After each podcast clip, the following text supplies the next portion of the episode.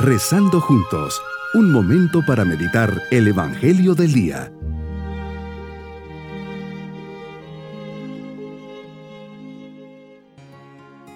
Un especial saludo en este día, lunes de la tercera semana de Adviento. Unidos en oración le decimos al Señor, Jesús, gracias por este momento que me regalas para estar contigo.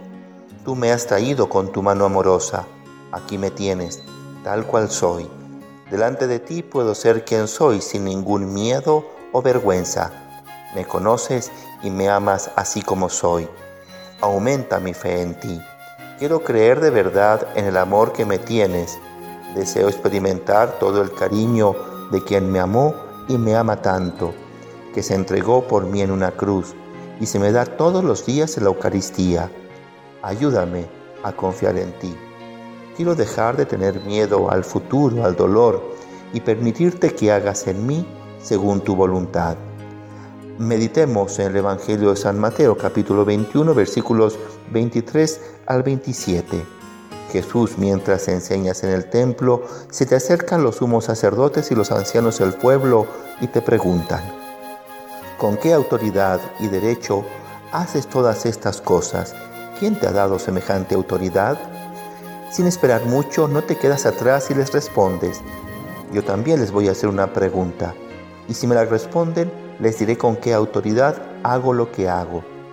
¿De dónde venía el bautismo de Juan? ¿Del cielo o de la tierra? Al oírte estos hombres, piensan en su interior. Si decimos que del cielo Él nos va a decir, entonces, ¿por qué no le creyeron? si decimos que de los hombres se nos va a echar encima el pueblo, porque todos tienen a Juan por un profeta. En esa encrucijada te responden, no lo sabemos. Y con la autoridad que te caracteriza les dices, pues yo tampoco les digo con qué autoridad hago lo que hago, y callas. Señor, ayúdame a hacer silencio en mi corazón, silencio de mis apegos, de mis egoísmos, de mis faltas, de todo, todo aquello que me separe de ti, de manera que pueda escuchar tus palabras. Señor, tengo necesidad de ti. Quiero escuchar cuanto quieras comunicar a mi alma. Los sumos sacerdotes y los ancianos del pueblo te cuestionan.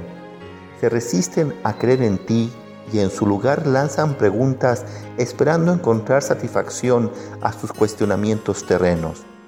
Pero de algún modo callas, no les respondes ni les das explicaciones, ¿no será que lo mismo me pasa a mí? ¿Cuántas veces te planteo preguntas que parece no me respondes?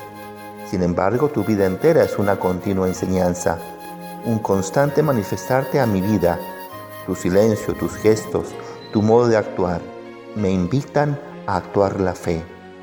Tus silencios, Señor, son insoportables para el hombre de poca fe, pero para el que cree tu silencio lo lleva a renovar y a actuar su fe, a mantener una visión sobrenatural de las cosas, de las personas y de las situaciones.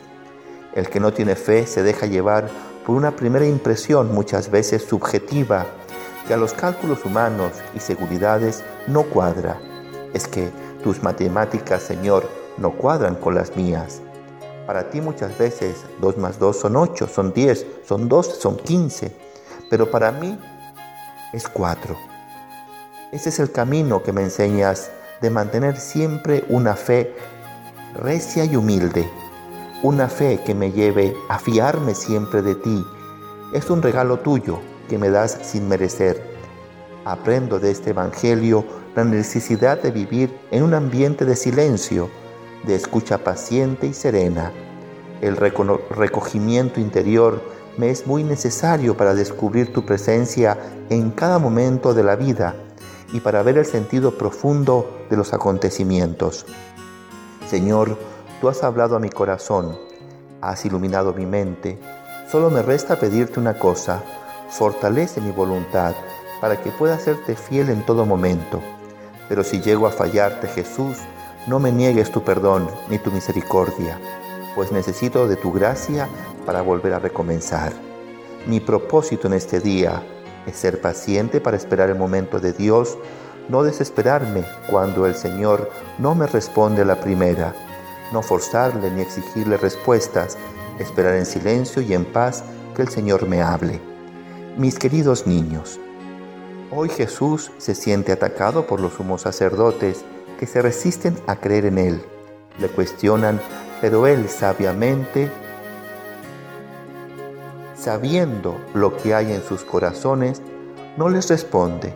Al contrario, les hace una pregunta, pero ellos no son capaces de responderle. Muchas veces Diosito no nos va a responder a la primera. Tenemos que ser pacientes y esperar el tiempo que sea necesario, pero tengan la certeza que Jesús no nos dejará de responder. Y nos vamos con su bendición. Y la bendición de Dios Todopoderoso, Padre, Hijo y Espíritu Santo, descienda sobre todos nosotros. Bonito día.